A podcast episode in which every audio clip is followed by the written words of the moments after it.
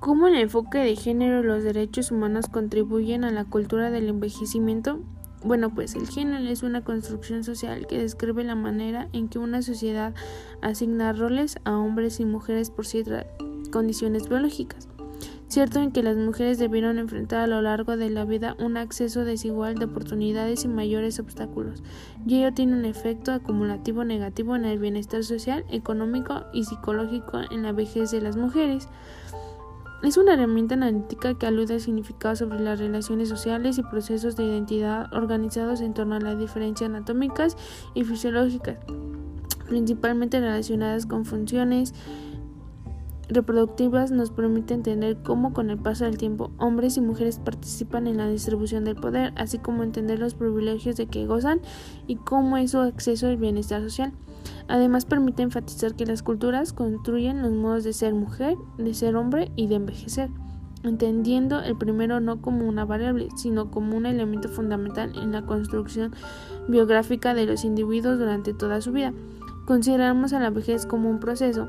y bueno, con esta mirada nos permite comprender esta etapa de la vida como un proceso dinámico que ubica a hombres y mujeres en distinta posición frente a los recursos y refleja la influencia cultural, social y económica en la vida cotidiana durante las distintas etapas de la vida. Es innegable que la distribución de los recursos y la posición social han estado ligadas a un sistema de valores en razón del sexo y la edad de las personas.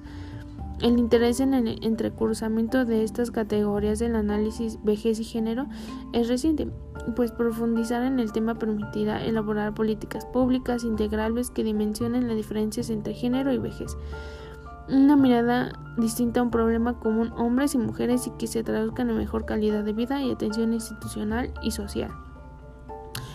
Eh, igual en las personas mayores este, en los derechos tienen igualdad de oportunidades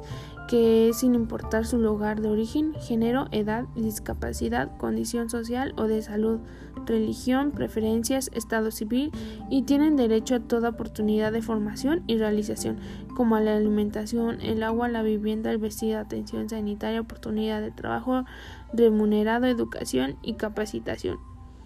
y adaptado a sus necesidades que privilegie su integridad física, su salud y su vida. Eh, toda acción a favor de las personas adultas mayores representa un cambio estructural en el diseño de la política pública de vejez, con, con una visión integral de las condiciones que propicien su desarrollo humano.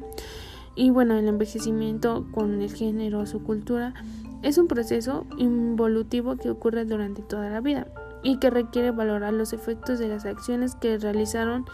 en etapas anteriores de la vida y elaborar alternativas que consideren escenarios futuros a las poblaciones.